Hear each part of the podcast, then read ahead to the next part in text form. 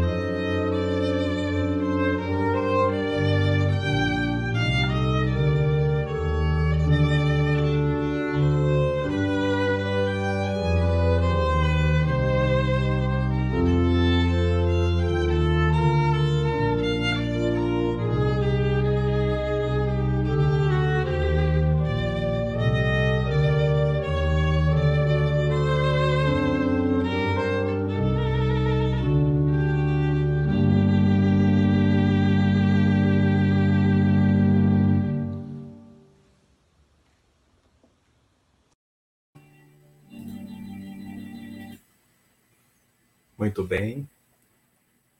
Que nesta manhã nós possamos contar com a bênção do alto, a bênção da espiritualidade, ligada a cada um em seus lares, rogando a Deus, nosso Pai, a proteção contra todo e qualquer mal. Principalmente neste período de pandemia, as ondas que assolam toda a humanidade são diversas no campo das doenças físicas, mentais, emocionais, dos processos espirituais, dos problemas financeiros diversos que batem às portas em casas antes bem organizadas, bem aparentemente bem estruturadas e que passam pela turbulência das transformações advindas desta pandemia e dos movimentos sociais que ocorrem. Vamos rogar a Deus, nosso Pai, a proteção e o amparo, o socorro divino onde se faz necessário. E principalmente que, se, que chegue aos lares neste momento que nos ouvem, aos pontos que se ligam pela internet, seja deste momento ou em momento vindouro, pois essa transmissão fica disponível na internet a partir de agora. E também a iluminação do nosso irmão Vitor Bruno Santos, que é nosso convidado da manhã de hoje. Vamos trazê-lo agora. Vitor Bruno Santos, de Barcelos, Portugal. Como vai, Vitor? Olá, André, querido amigo, bom dia, bom dia a todos. Que a paz do Cristo esteja nos corações das pessoas que aqui se encontram, a assistir, ligadas por sintonia de pensamentos e de corações. É para mim uma grande honra, estou profundamente grato de estar aqui, por ter recebido este convite de uma casa com 60 anos de vida, de trabalho e de estudo com Jesus, trabalho no bem e, portanto, foi com o maior carinho que aceitei este convite e que preparei este momento que aqui vamos ter em conjunto. É, este trabalho ele começou já há mais tempo, essa preparação, porque nós contamos com o Vitor no concurso A Doutrina Explica, que é promovido pelo jornal Brasília Espírita. E ele, entre outros, trouxe o seu texto com uma parte em poema, o qual nós publicamos no jornal Brasília Espírita, que é o mesmo tema da manhã de hoje. Os flagelos, a vacina e a transição planetária. Portanto, fala do momento atual, fala dessa transição planetária, com vários livros publicados hoje em dia na doutrina espírita, com destaque aí para o Divaldo Franco. E ele, então, escreveu esse artigo que foi publicado no Jornal Brasília Espírita, fazemos a indicação abaixo. Basta entrar em atualpa.org.br e procurar em jornal, que você vê o jornal da edição de maio, junho, já disponível. Portanto, fica o convite aí para leitura posterior do artigo dentro do jornal Brasília Espírita. Vamos passar a palavra então para o Vitor. Aqueles que desejarem encaminhar alguma pergunta, podem fazê-lo pelo chat, pelos comentários, que nós vamos aqui, ao final, apresentar, caso seja necessário. Boa palestra, Vitor. Paz com Agradeço. Agradeço muito, André. Cumprimentar a todos novamente, cumprimentar as pessoas que estão no Brasil, bom dia, mas aqui na Europa são mais 4 horas em Lisboa, são agora 13 horas praticamente e 10 minutos, portanto, boa tarde a todos na Europa. Sei que nos assistem também eh, aqui nesta parte do mundo e, em primeiro lugar, gostava de pedir a Jesus que, que autorizasse este trabalho que eu aqui vou, vou expor para vocês, porque é um trabalho que foi feito para Jesus, dedicado a Ele, que é o governador espiritual do nosso planeta. Então, eu gostava de pedir autorização a Jesus para poder falar de um tema tão importante e para poder falar, no fundo, de Jesus, que é o líder, é o espírito de verdade, o líder dos espíritos que vêm à Terra promover a instauração do Consolador Prometido, que é a doutrina espírita, e também a autorização a vocês que me estão a permitir, através deste mecanismo, desta tecnologia, que adentre a vossa casa com a minha, a minha imagem, com a minha voz, com a minha vibração. Espero que os bons espíritos me conduzam, que possa ser uma vibração de serenidade, de harmonia, de calma, mas, mas sobretudo de esperança. Eh, como sabem, eh, celebrou-se aqui em Portugal há poucos dias, o 13 de maio, as festividades da aparição da, da Virgem Maria aos pastorinhos em Fátima. O, Papa Francisco enviou uma mensagem e também aqui o Bispo, né, o Arcebispo, falava na necessidade de termos esperança, não, não perdermos os nossos sonhos. Esta é a primeira nota que eu queria deixar para, independentemente do nosso quadrante religioso, das nossas, das nossas crenças, da, da nossa filosofia de vida, ou até a ausência delas, isto é, é, transversal a qualquer pessoa, independentemente de ter fé ou não.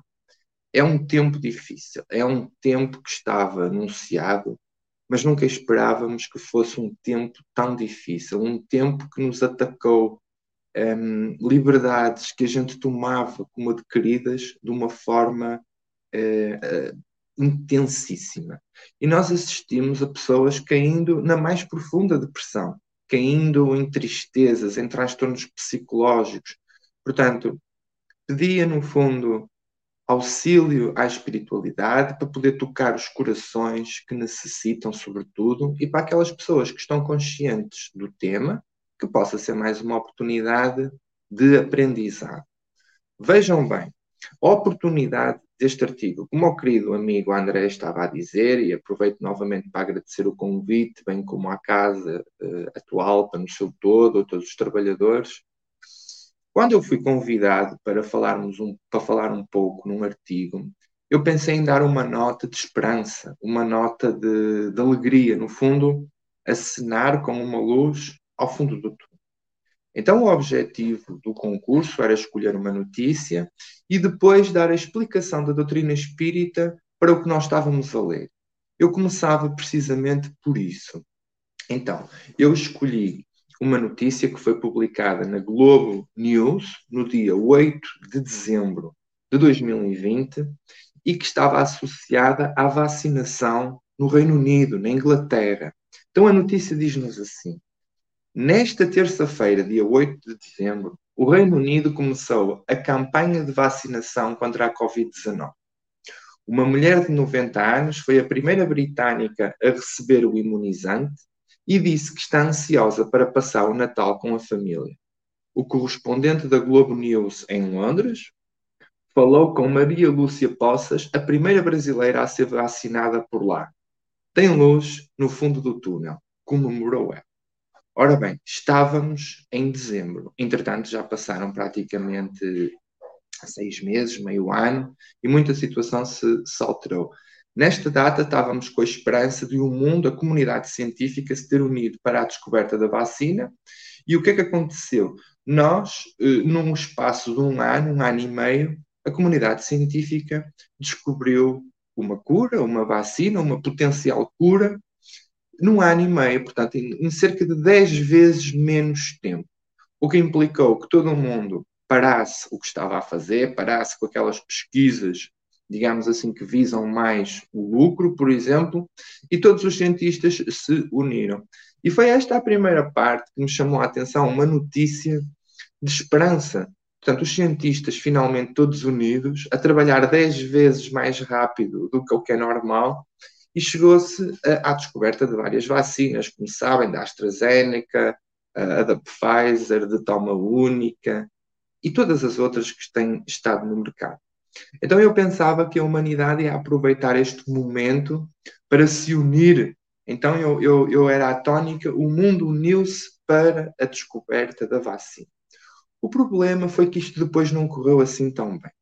Segundo o português António Guterres, secretário-geral da Organização das Nações Unidas, o mundo não está a lidar muito bem com a questão da vacinação. Nos países pobres, na Ásia e na África, nós não podemos esquecer eh, os países ricos estão a ter uma atitude egoísta de garantir as vacinas para os países desenvolvidos e esquecendo que há várias estirpes novas da vacina, a estirpe asiática, a estirpe da África do Sul, a própria estirpe brasileira, com vários tipos de, de, de estirpes novas do vírus no Brasil, e sabemos que este é um vírus que teve uma origem complicada. O, os benfeitores espirituais informam-nos que a quantidade de pensamentos negativos que eram emanados da Terra, a quantidade de pensamentos de baixa vibração, acabou por conduzir à criação de uma atmosfera espiritual, uma espécie de egrégora dos nossos pensamentos muito negativa e que deu campo a que este vírus se pudesse uh, instalar e ter terreno para evoluir. Para não falar daquilo que nós andávamos fazendo ao meio ambiente, uh, a consumir animais desenfreadamente, sem necessidade, a estragar comida, o próprio efeito de estufa, o aquecimento global, o degelo no Ártico, portanto, um conjunto de fenómenos que estavam a indiciar que a Terra iria dar um grito eh, de basta, de chega contra esta situação. Então, eu, em dezembro, pensava que, que portanto, que o mundo se iria unir e que haveria uma vacinação, digamos assim, concertada e global. Não foi o caso.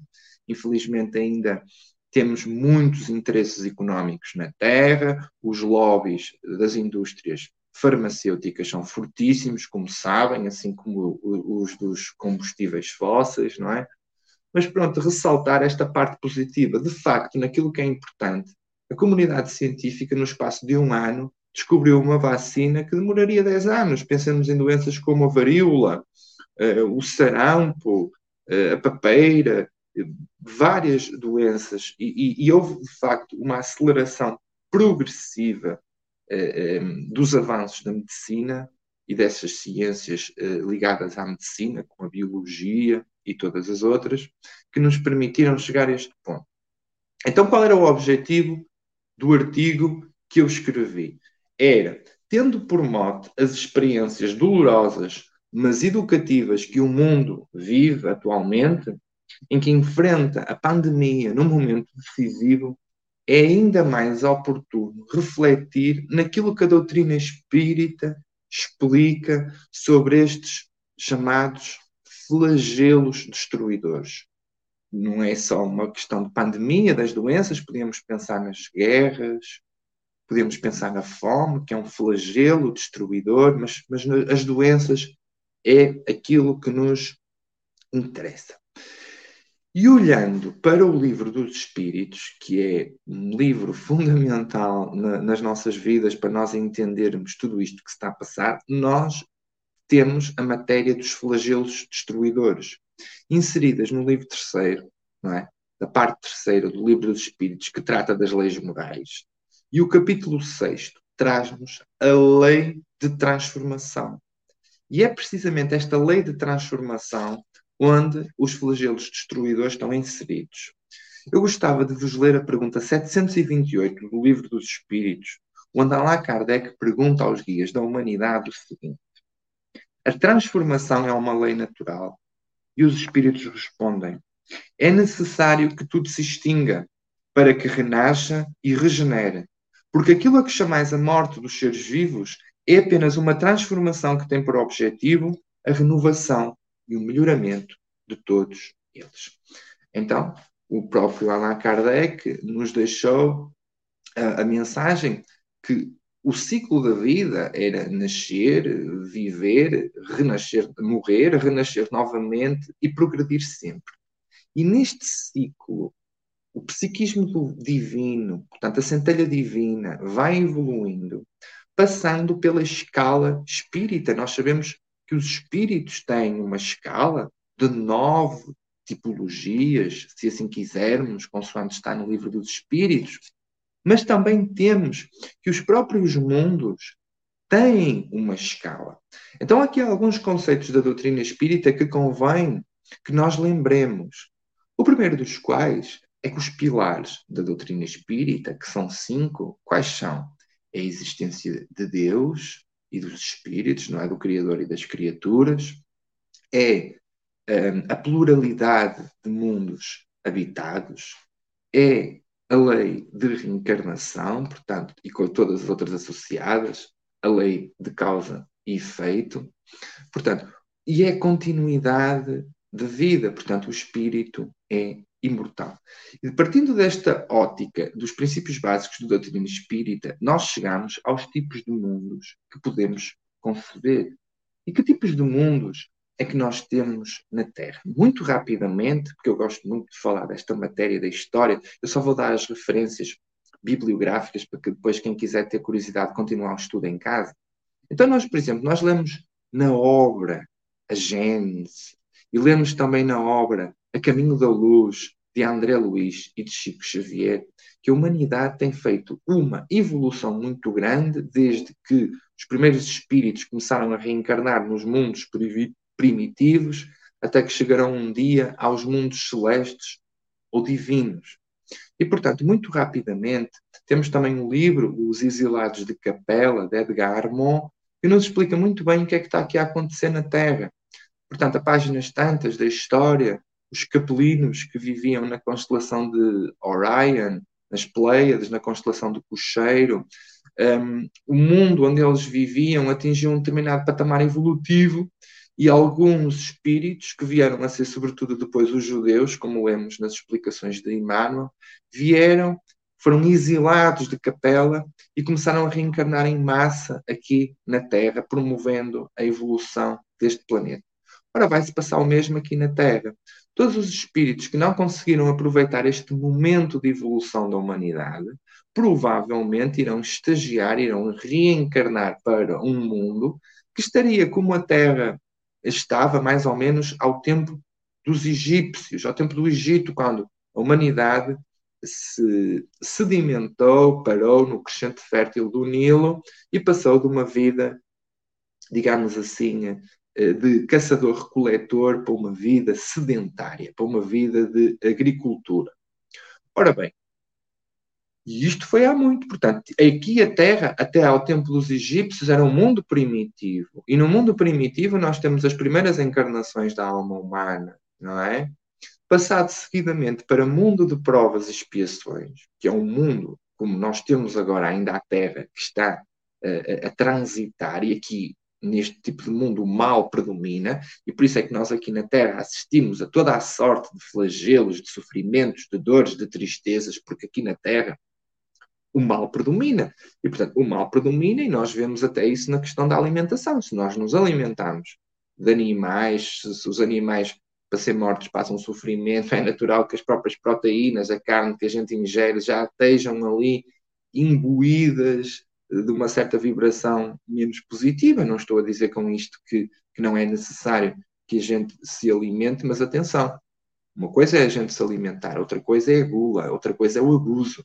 Hoje em dia a humanidade tem condições de se alimentar de uma forma frugal, de uma forma eh, moderada, depois vêm os problemas da, da obesidade mórbida, problemas cardíacos e de mobilidade, e portanto, na vida devemos ser equilibrados. Ora e nesta passagem que a Terra está a ter, nós estamos aí para mundo de regeneração. Neste mundo de regeneração, as almas ainda têm que espiar, mas adquirem aqui novas forças, como se repousando das fadigas da vida. Então, aqui a quantidade do bem que existe já vai começar a ser superior à quantidade do mal. Seguidamente, quando a Terra passar esta condição que ainda nem sequer entrou bem de mundo da regeneração, passar a um mundo feliz ou ditoso, onde o bem aqui sim já supera inequivocamente o mal. Por fim, mundos celestes ou divinos, que é a morada dos espíritos purificados, onde apenas existe o bem. O bem reina sem existência do mal. Ora bem, e perguntam vocês aí em casa, e como é que o espírito passa por este tipo de mundos ao longo das suas várias existências, ao longo dos milénios? Muito bem, passa-os através da reencarnação. Há uma frase admirável do escritor francês Victor Hugo, um, autor de obras como Os Miseráveis, por exemplo, um, um, escritor de grande envergadura, é um escritor também espírita, por exemplo, pela mediunidade, vários médiums, tem obras belíssimas. E Vitor Hugo diz-nos que a abelha é aquilo que existe mais parecido com a alma. Porque enquanto a abelha, notem bem, vai de flor em flor à procura do pólen da vida, do pólen que a faz produzir o mel, a alma humana gravita de estrela em estrela à procura da luz para ficar cada vez mais pura, mais perfeita.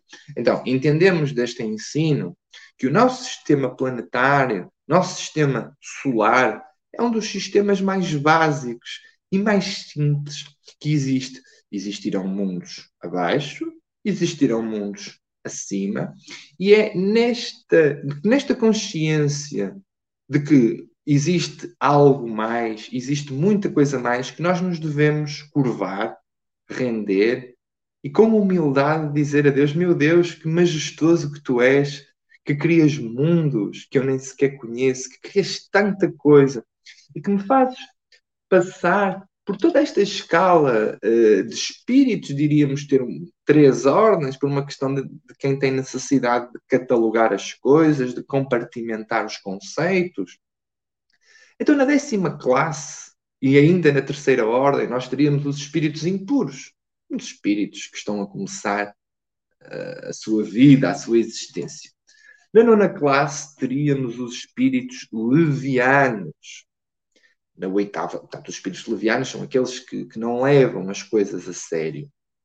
Na oitava classe, os espíritos pseudo-sábios, aqueles espíritos que pensam que têm sabedoria, mas no fundo não têm. Têm arrogância, soberba, egoísmo, convencimento, fascinação. Sétima classe, espíritos neutros. Sexta classe, para fechar a terceira ordem de espíritos, espíritos perturbadores, espíritos que gostam de fazer barulhos, espíritos que gostam de atrasar a marcha da humanidade. E depois entramos numa segunda ordem, que já é os bons espíritos. Na terceira ordem tínhamos os espíritos imperfeitos, cinco tipos de espíritos. Na segunda ordem vamos ter quatro tipos de espíritos. Portanto, na quinta classe temos os espíritos benevolentes. Na quarta classe temos os espíritos prudentes ou sábios. Na segunda classe temos os espíritos superiores, como seria o nosso anjo da guarda, por exemplo. E na primeira classe, primeira ordem, os espíritos puros. Poderíamos conceber aqui Jesus no topo desta escala como um espírito puro. Então a humanidade vai, digamos assim, transitando por estes mundos, transitando por estas condições evolutivas para adquirir o quê?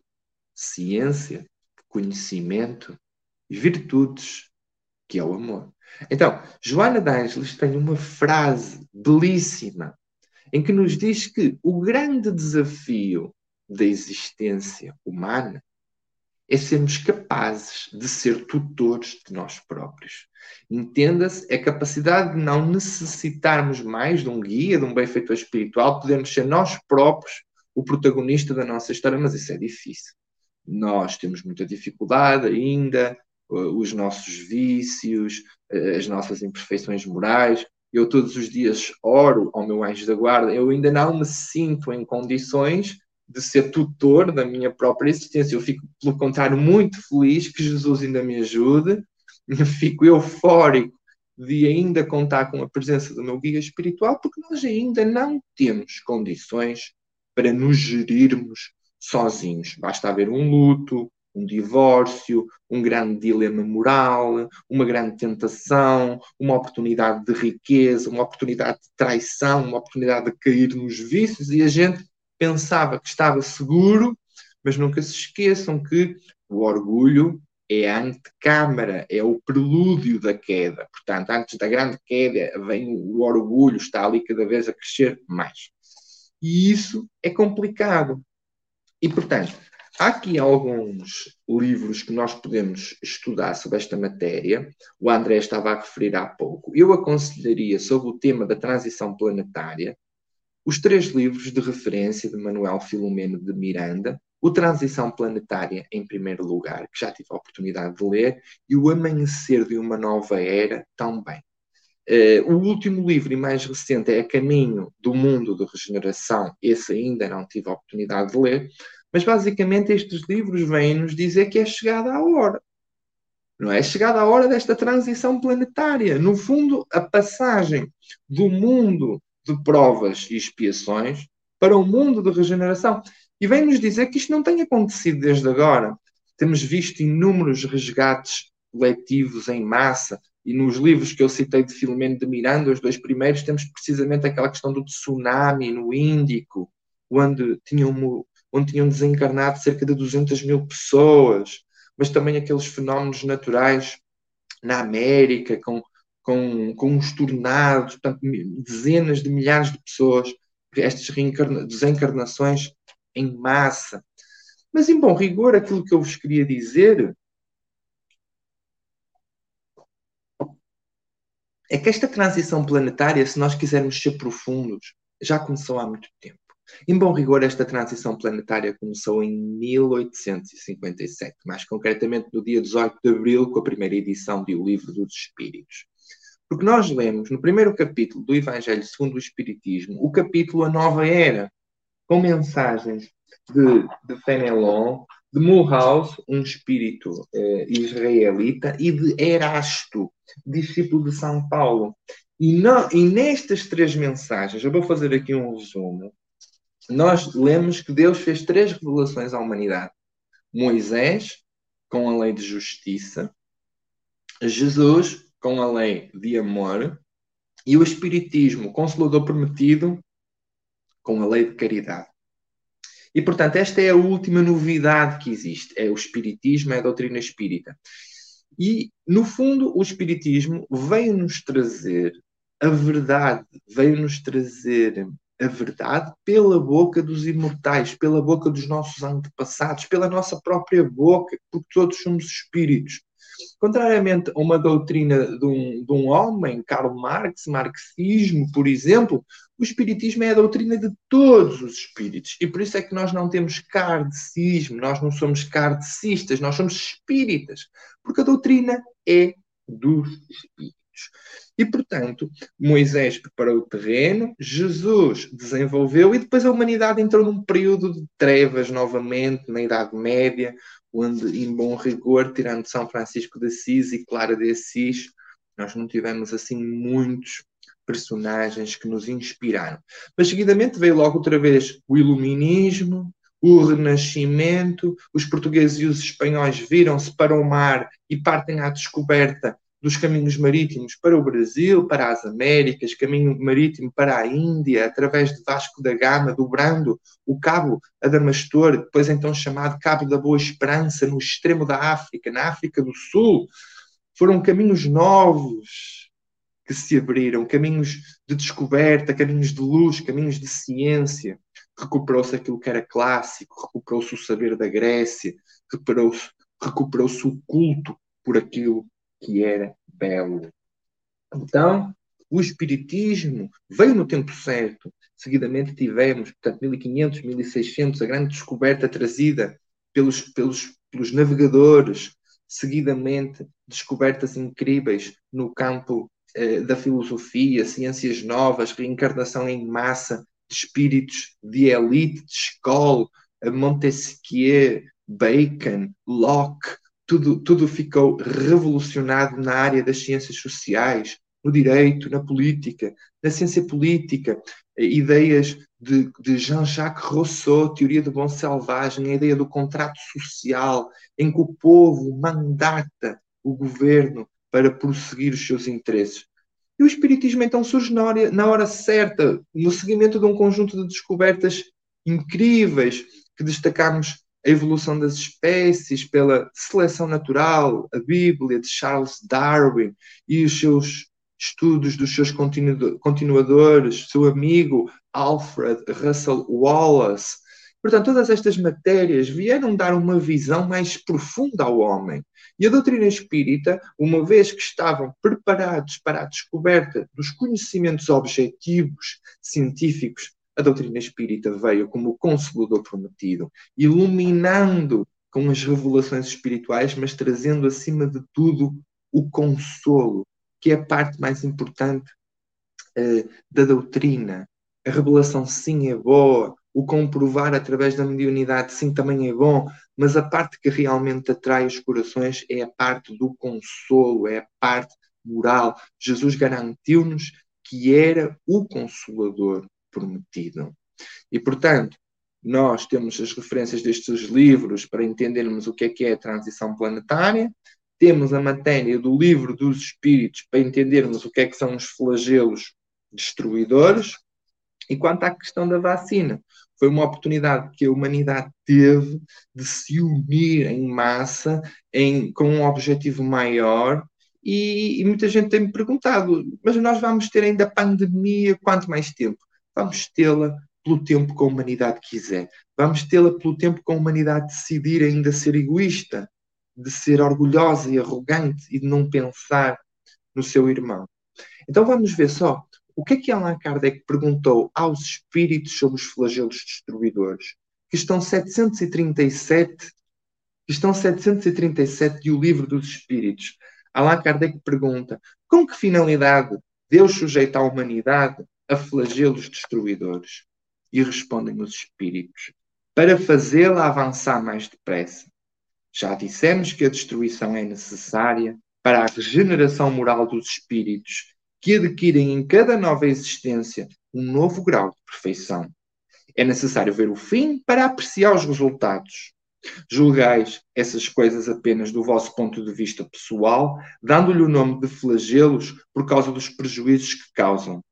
E esses transtornos, contudo, são muitas vezes necessários para fazerem com que as coisas cheguem mais prontamente a uma melhor ordem, realizando-se em alguns anos o que levaria em muitos séculos. Portanto, e a primeira nota é desta aceleração progressiva que Deus pretende que a humanidade tenha.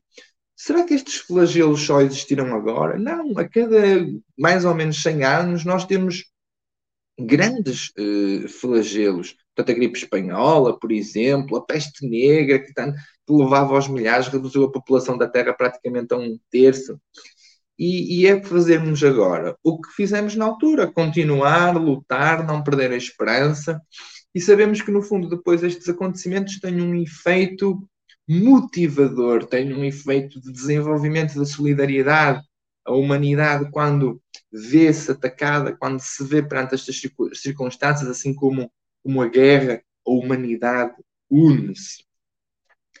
E pergunta-se depois, muito logicamente, que se para melhorar a humanidade Deus poderia empregar outros meios que não estes. E respondem os espíritos sim, e diariamente os emprega. Pois deu a cada um os meios de progredir pelo conhecimento do bem e do mal. O ser humano é que não tira o proveito devido. Então é necessário castigá-lo no seu orgulho e fazê-lo sentir a sua fraqueza. E aqui está a chave. Vejam bem, meus irmãos, o tempo está a correr e eu também tenho que me despachar, mas queria deixar esta nota aqui. Vocês imaginem o horror que as pessoas sentiram ao, ao começar a confinar e a ver a pandemia a, a levar as pessoas aos milhares. Imaginem quem não tinha fé, quem nunca ligou às questões do céu, à questão da espiritualidade. Foi um rude golpe. Então eu digo muitas vezes que o prémio por nós fazermos o bem, o prémio por nós termos estudado a doutrina espírita, outras doutrinas uh, iluminadoras e edificantes, é o prémio de saber que, que Jesus está ao leme, o prémio de saber que afinal eu não estou aqui ao léu, eu não estou aqui ao acaso, existe alguém que rege, existe alguém que governa, Deus governa o universo com as suas leis perfeitas e Jesus governa este planeta com a sua imensa compaixão e com o seu imenso poder espiritual. Então a humanidade tem outras formas de evoluir. Estamos há mais de 160 anos com a revelação espírita a dizer à humanidade que fora da caridade não há salvação. E o que é que nós assistimos? Cada vez mais egoísmo, cada vez mais consumismo, cada vez mais gasto de combustíveis fósseis. Portanto, a humanidade tinha condições para ter uma alimentação melhor, sem tanto uso de animais e não faz. A humanidade tinha condições para desenvolver combustíveis eh, renováveis através de, da energia solar ou eólica e não o fez, poluiu o meio ambiente através dos combustíveis fósseis, do petróleo, dos derivados. A humanidade promoveu ao esgotar dos recursos no planeta. A humanidade levou à extinção de variadas espécies. Estavam à espera de quê? Que a Terra não reagisse estavam à espera de quê? Que o pai não nos ensinasse, que não nos disciplinasse. Lembrem-se da escola, lembrem-se do professor. Durante o ano todo, o professor ensina, o professor fala, o professor repete, e explica. Mas na altura da prova, o professor silencia. E nós agora estamos na altura da prova. E por isso é que o professor, se calhar, está em silêncio. Mas é a altura de nós termos fé. É a altura de nós não deixarmos que o, o desânimo se instala. Então Allan Kardec pergunta ainda, em questão 738a, é justo que nesses flagelos os homens de bem sucumbam como os perversos? Respondem os espíritos. Durante a vida, o ser humano relaciona tudo com o corpo, mas após a morte pensa de outra maneira. Como já dissemos, a vida do corpo significa um pouco. Um século do vosso mundo perante a eternidade é breve como um relâmpago. Os sofrimentos que duram alguns dos vossos meses ou dias nada representam. É um ensinamento, um ensinamento para vós e que vos serve no futuro. O mundo real é o dos espíritos, pré-existente e sobrevivente a tudo. São eles os filhos de Deus e objeto de toda a sua solicitude. Os corpos são apenas disfarces sob os quais aparecem no mundo material nas grandes calamidades que dizimam os homens, é como um exército que, durante a guerra, vê os seus uniformes estragados, rotos ou perdidos. O general tem mais cuidado com os soldados do que com as fardas que envergam. Ou seja, que nós percamos o nosso corpo nestas lutas é como se fosse a nossa farda de ser militar. O importante é que o nosso espírito fique mais brilhante.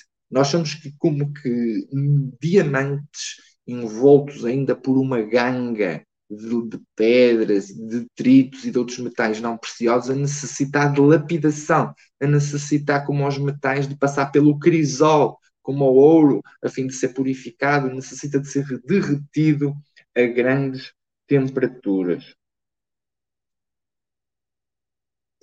E, portanto, e depois o, o livro dos Espíritos continua eh, aqui falando de várias situações dos flagelos, em que Allan Kardec pergunta e os espíritos respondem, e passamos também, por exemplo, pelas guerras, que é outro flagelo destruidor, pela crueldade, pelo assassínio, pelos duelos, pelas penas de morte, são tudo flagelos.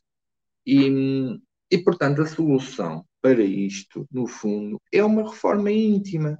É aquilo que a doutrina espírita tem feito, a sua proposta, desde sempre, da doutrina espírita, é a transformação do homem no homem de bem, no homem de bem como está no Evangelho segundo o Espiritismo, nada mais do que isso.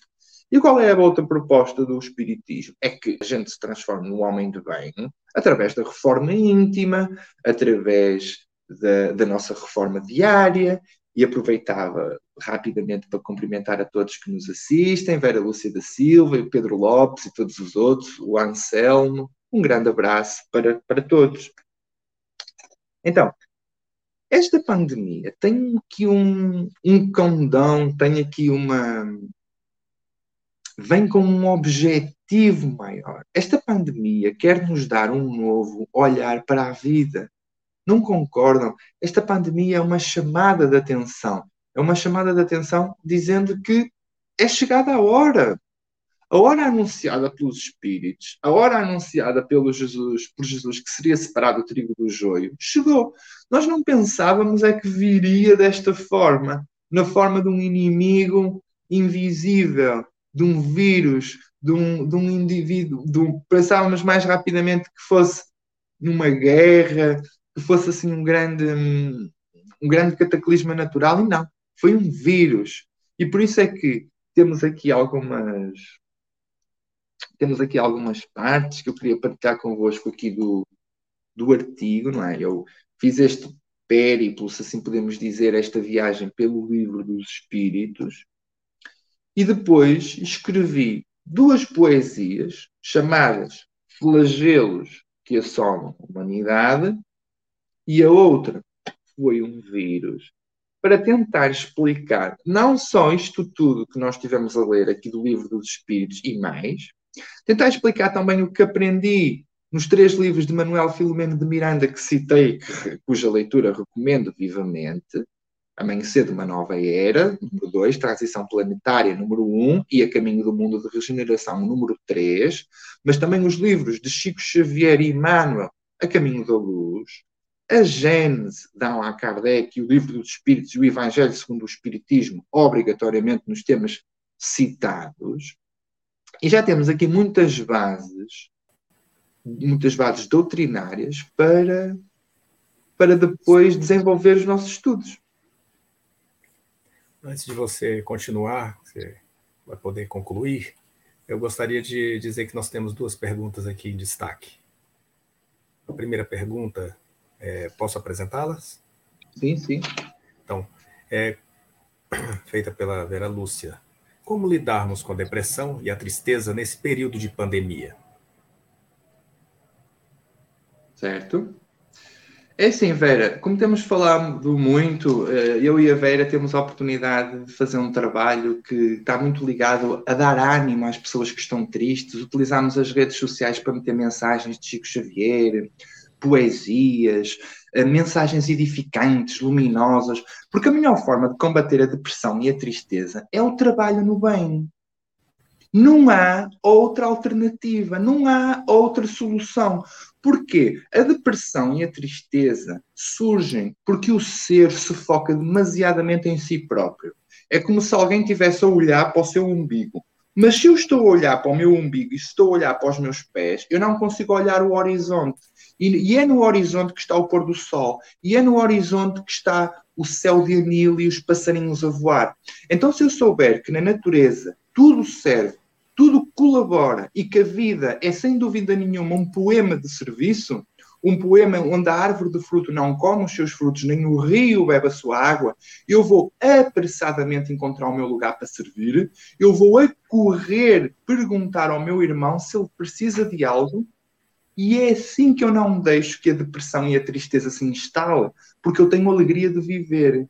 Porque uma vida com Jesus, apesar das tristezas, das dificuldades e da falta de compreensão da nossa família dos meus, e dos nossos amigos, tem que ser uma vida de plenitude, uma vida de consciência, uma vida que nós sabemos que o bem que fazemos é o nosso maior advogado perante a eternidade e que a preguiça e a omissão de ajudarmos o próximo são, no fundo, uma morte e ainda não tínhamos morrido e já morremos. Portanto, a fé precisa de provas, a fé é testada nos momentos decisivos e a fé sem obras é morta. E por isso é que a melhor forma de combater a tristeza é semear o amor e a paz no coração dos nossos irmãos. Muito bem. Nós temos uma outra pergunta. É... Deixa eu pegar aqui. Feita pelo Marcos César. O flagelo da pandemia é processo de evolução e a fatalidade de estar vivenciando uma escolha do espírito. Qual o motivo de diferentes níveis de sofrimento pelo mundo? Os motivos são vários. É da mesma forma que as necessidades evolutivas de um aluno. As necessidades evolutivas e de aprendizagem de um aluno não ficam pela matemática, não ficam pelo português, não ficam pela química, nem pela educação física. É uma transversalidade. Nós costumamos dizer que aquilo que padecemos é o remédio que precisamos. Deus, em sua infinita misericórdia, faz com que a gente se cure muitas vezes com o mal. Chico Xavier dizia: as lágrimas são a lixívia da alma. Quem muito chora, muito tinha a alma encardida, suja, a necessidade de ser limpa. Então, para uns, o que a alma precisa é de lixívia. Para outros, o que a alma precisa é de fazer voluntariado. Para outros que tiveram problemas com o sexo, a alma precisa de um estágio numa profissão onde não possa desenvolver tanto isso, ou numa atividade como, como os religiosos, as freiras e os monges. Aqueles que abusaram do dom da palavra são convidados a trazer uma gaguez. Aqueles que abusaram do fumo são convidados a trazer a asma. E nós temos que ver isso como mecanismos, como vocês queriam conduzir um carro que não tivesse travão? Eu sempre olhei para mim e eu não gostava de certas imperfeições aqui do meu corpo, tinha receio que ficasse calvo, tinha receio que ficasse sem dentes. E depois a, a maior aprendizagem que eu fiz é que as nossas imperfeições são travões que Deus nos deu ao nosso automóvel. Porque conduzir um automóvel sem travões é muito perigoso. E aquelas pessoas que não têm defeitos, aquelas pessoas que não têm imperfeições, aquelas pessoas que não passam por provações, nem se lhes desperta a fé, nem são solidárias ao sofrimento do seu próximo. Chico Xavier novamente dizia: Nós precisamos da provação, porque é na provação que nós nos tornamos solidários. Nunca ninguém se melhorou muito e rapidamente no conforto. Muito bem. Uma última pergunta. É, como lidarmos com a quantidade de informações deprimentes e repetitivas que recebemos dia a dia? as pessoas estão Eu... recebendo um bombardeio de informações realmente. É verdade. E cada informação traz uma vibração. Quando eu imito um pensamento de gratidão, eu imito uma vibração interna mensurável em hertz acima de 500 megahertz. Quando eu sou bombardeado com uma notícia que me transmite tristeza ou revolta e eu tenho um pensamento desajustado, a minha vibração emitida pela minha aura tem uma vibração inferior a 50 MHz. A doença instala-se sempre que a vibração está inferior a 200 ou 300 MHz. Então, a melhor forma de eu combater isso é de não ligar. Se eu faço aniversário e alguém me deu um presente que eu não necessito, eu não uso, eu não dou. E o que eu faço, por exemplo, é eu não vejo TV, eu escolho as notícias que eu vejo e assisto, eu só dou importância ao que eu quero. Eu não sou manipulado. Como diz aquela poesia que o Mandela lia todos os dias na sua cela de 3 metros por 2, eu sou o capitão da minha alma. Eu sou o comandante do meu navio. Eu é que decido o que quero e o que não quero. E ainda que a minha cabeça sangre e me espanquem como um pau, eu continuo a ser o capitão da minha alma. Mas qual vítima, qual quê? Eu preciso é de assumir, preciso de assumir a minha vida, preciso de ter gosto em viver e preciso de motivar os outros, de com o meu exemplo de vida, não com as minhas palavras, mas com o meu exemplo de vida, eu puxo o outro para aquilo que é importante. É assim que eu, que eu concebo as coisas. Muito bem. A palavra fica contigo para encerrarmos a nossa palestra. Tinha aqui só, tinha aqui só algumas notas para encerrarmos, algumas notas de cariz mais, mais poético. Vejo aqui que temos cerca de sete minutos. Só recuperar aqui algumas notas que eu tinha. Basicamente é a proposta. Falta-nos falar aqui de algumas situações, que é vocês já pensaram na quantidade de espíritos missionários que estão a reencarnar aqui na Terra neste momento para nos ajudar na transição planetária? Nunca se esqueçam, conforme Chico Xavier nos garantia, que tudo está inserido no esquema de Deus. Todas as criaturas estão inseridas no esquema de Deus. E mais, tudo corre segundo o que Deus quer. Então é eu descobrir qual é o meu lugar no esquema de Deus e começar a, a trabalhar como a formiguinha que trabalha, trabalha para o bem de todos, para o bem da comunidade. Então, esta proposta que a pandemia vem trazer, penso eu, é uma proposta de um novo olhar. O que é que esta pandemia me quer dizer? O meu olhar para as coisas é correto? Será que o meu olhar para as coisas é um olhar fisiológico, das minhas necessidades, do que eu quero, do que eu perdi, ou um olhar psicológico, um olhar amadurecido, um olhar desperto, um olhar espiritual. A pandemia está a querer despertar almas, está a querer nos acordar para as realidades espirituais.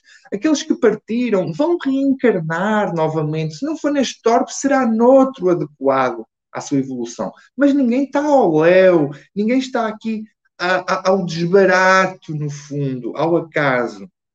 Então, esta proposta de olhar para estas situações que nos aconteceram, estes desencarnos em massa, o confinamento, o teletrabalho, a perda da nossa liberdade, a proposta que eu vos deixava no meio destes flagelos, no meio desta luta pelas vacinas, no meio desta transição planetária, onde parece que está toda a gente a correr egoisticamente, é não, não é preciso ser egoísta. É o tempo de ser solidário, de ser generoso, de ser amável, porque ainda assim, com tudo isto, é possível ser feliz. Com Jesus no coração, com Jesus como mestre, é possível ser feliz apesar das dores, apesar de vermos os amigos a partir, quem tem fé, quem vê a vida com espiritualidade, sabe que tudo passa, sabe que amanhã estamos todos juntos novamente no plano espiritual. Então é hora de quê? É hora de ter pensamentos positivos, é hora de aliviar a dor ao nosso irmão, de nos procurarmos conhecer a nós próprios, de estudar, de amar, de fazer voluntariado, a vida deve ser um poema de alegria, um poema de serviço, de colaboração, de cocriação e, no fundo, fazer parte estar inserido e ficar feliz por isso, de estar no esquema de Deus, de ser uma criatura de Deus criada a uma perfeição relativa. Somos sementes de anjo destinadas a ser luz. E como a poesia faz com que isto eh, se perceba tudo muito melhor. Então, os, os dois poemas que eu levei ao concurso e que vos leria, aproveitando os últimos cinco minutos que nós temos, foi o primeiro, Flagelos que assolam a humanidade. Ora, notem bem, os flagelos que assolam a humanidade trazem preocupação, ira e mortandade, todavia, sempre existiram na história. Sejam vírus de etiologia desconhecida ou guerras sem quartel nem guarida, basta fazer um exercício de memória. As pessoas devem respeitar a natureza. É mãe que nos ama sem mesquinheza. A sua mão divina alimenta toda a criação. A higiene no corpo é a melhor profilaxia. A sujidade na alma depois causa asfixia. Quem dá o pão também pede educação. O objetivo é uma aceleração progressiva de seres humanos com feição agressiva, substituindo-a pela paz entre as nações. O planeta gravita o Sol no espaço sideral, vai crescendo na sua escala dimensional. Afinal de contas, lutamos só por tostões. Que é esta ideia, andamos aqui a lutar por tostões e o planeta continua a girar à volta do Sol a uma velocidade vertiginosa de 29 mil quilómetros por minuto, penso eu. É uma coisa, é uma velocidade vertiginosa. A Terra gira à volta do Sol e nós nem notamos que estamos quase a fazer uma viagem espacial. E depois esta nota de que foi um vírus, eu a tentar com a poesia motivar-nos e, e pegar na questão da vacina para nos unirmos, como quem faz voluntariado para acabar com a fome, como quem reúne dinheiro para comprar cestas básicas. No fundo, esta questão de agregar, de, de, de, motivar, de nos juntarmos.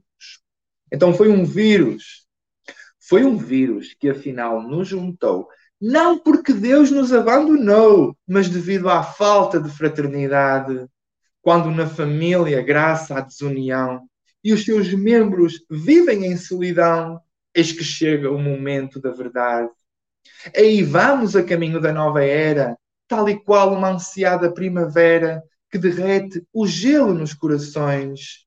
Já não somos mais alunos infantis, desatentos ao que o mestre nos diz.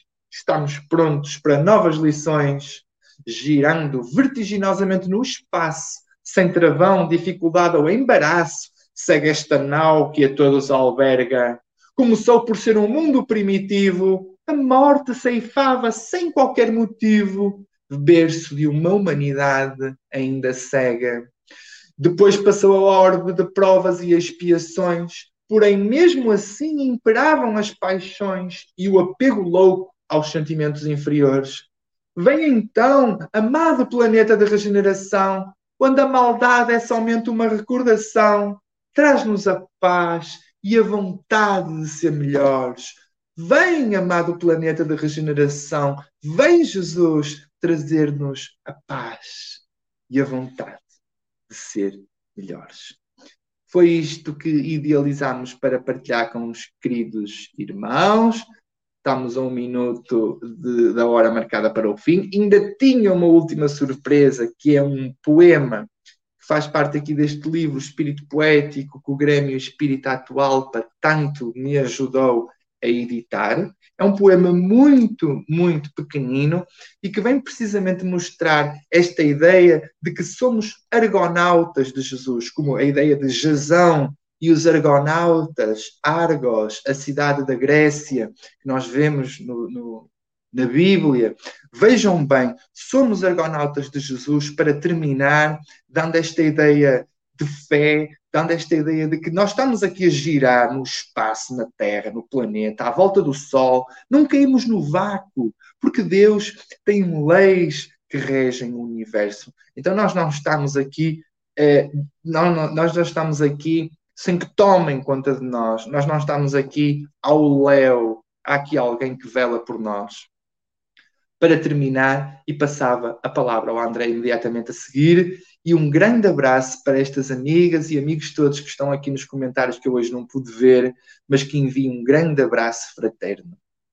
Somos argonautas de Jesus Viajo numa nau maravilhosa que desloca vertiginosamente. Gravita uma estrela poderosa que brilha intensamente. Ao leme vai um comandante, também um sol, mas mais brilhante, amoroso sem igual. Lidera uma celeste tripulação, dando o exemplo da união, corajoso até ao final.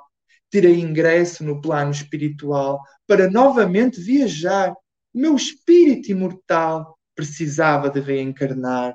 Quando surgem as tempestades causadas pelas nossas maldades, os navegantes estremecem e, em pânico, assustados, gemendo desconsolados, suas faltas se conhecem.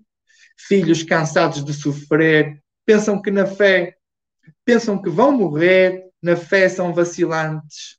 Esquecem-se de pensar que o Pai está a observar os seus passos oscilantes. Nutridos pelo amor de Deus, somos de si centelhas, anjos seus, destinados a ser luz. Estamos na terra de passagem, vamos desfrutar da viagem. Somos argonautas de Jesus. Não duvidem disso. Vamos aproveitar a viagem. Estamos na terra de passagem. Somos argonautas de Jesus. Que o comandante do barco desta nau nos receba como seus humildes marinheiros e nos deixe trabalhar na faina, na pesca que o Senhor todos os dias faz. Vindo comigo e eu farei de vós pescadores de homens. Muito obrigado a todos. Obrigado, Vitor. Muito bom. Seja bem-vindo sempre. Vamos agora no agradecimento ao alto por tudo que nos é possível alcançar aqui na Terra. Levarmos o nosso pensamento e dizermos, Senhor, muito obrigado pela vida. Gratidão por tudo, pela nossa saúde, como ela estiver, é o nosso patrimônio, pelo corpo que nos permite transitar aqui na Terra pelas oportunidades que nos dá para crescermos, aprendermos. Temos que agradecer a tudo por tudo. São lições de vida, são ensinamentos constantes que encontramos na caminhada. Rogamos que esta mensagem possa ecoar nos corações, nas mentes de encarnados e desencarnados e assim ajudar. Porque se ajudar a uma pessoa, pelo menos, como diz o Talmud, quando salva-se um homem, salva-se a humanidade. Então, nosso objetivo não é abraçar o mundo, resolver todos os problemas, mas soltarmos a semente. A semente do atual Barbosa Lima se solta às segundas às quintas e aos domingos. Segundas e quintas, sempre às 20 horas, de forma presencial no Salão do Grêmio Espírita Atualpa. E aos domingos, nós estamos apenas por live, é, às 9 horas da manhã. E sempre transmitimos as nossas palestras pelas ondas da internet. Hoje nós temos aí a a oportunidade de transmitir a sua palavra de Portugal diretamente. De outra maneira, teria que fazer uma viagem, chegar ao Brasil, descansar, agendar a palestra e chegar no salão do Atualba para falar. E falaria para os presentes. Aqui você fala para os presentes, para os que estão distantes e também para os ausentes, que se farão presentes em outros momentos quando acessarem, atraídos pelo magnetismo desta palestra, da mensagem do atual Barbosa Lima na internet, e ali clicarem, buscando algum delitivo, chamado principalmente pela pelo tema da palestra, pela imagem que é colocada na chamada. A imagem é muito linda. A imagem é muito linda da Terra naquela terra. E uma lâmpada que vai se acender a ideia, né? Então é bem inspirada a mensagem, a mensagem subliminar que vem com a, a escolha da imagem e também com o nome do palestrante. As pessoas se interessam, são curiosas, mas não existe atração que seja por acaso. Por trás tem ali os elos do magnetismo espiritual que vão atrair as pessoas para o que elas precisam. Precisam ouvir, precisam ter contato. O Atualpa hoje é mais do que o seu espaço. Ele ocupa o espaço que se espalha por todo o planeta nas linhas da comunicação. Vamos agradecer a Deus por isso. É um presente Graças. maravilhoso que nos é dado neste início de milênio. Nós estamos aqui é, divulgando o seu livro, Espírito Poético. Quando você fala, quando você recita o poema, o tema da palestra também divulga este livro no rumo do mundo de regeneração, de Valdo Franco. É o título recém-lançado, o mesmo autor espiritual da obra Transição Planetária, Manuel Filomeno de Miranda, e acaba divulgando as palavras da doutrina espírita, a mensagem de Allan Kardec. Possamos, então, com isso, dar continuidade ao nosso domingo, envolvidos por essa luz. Fique em paz aí em Portugal.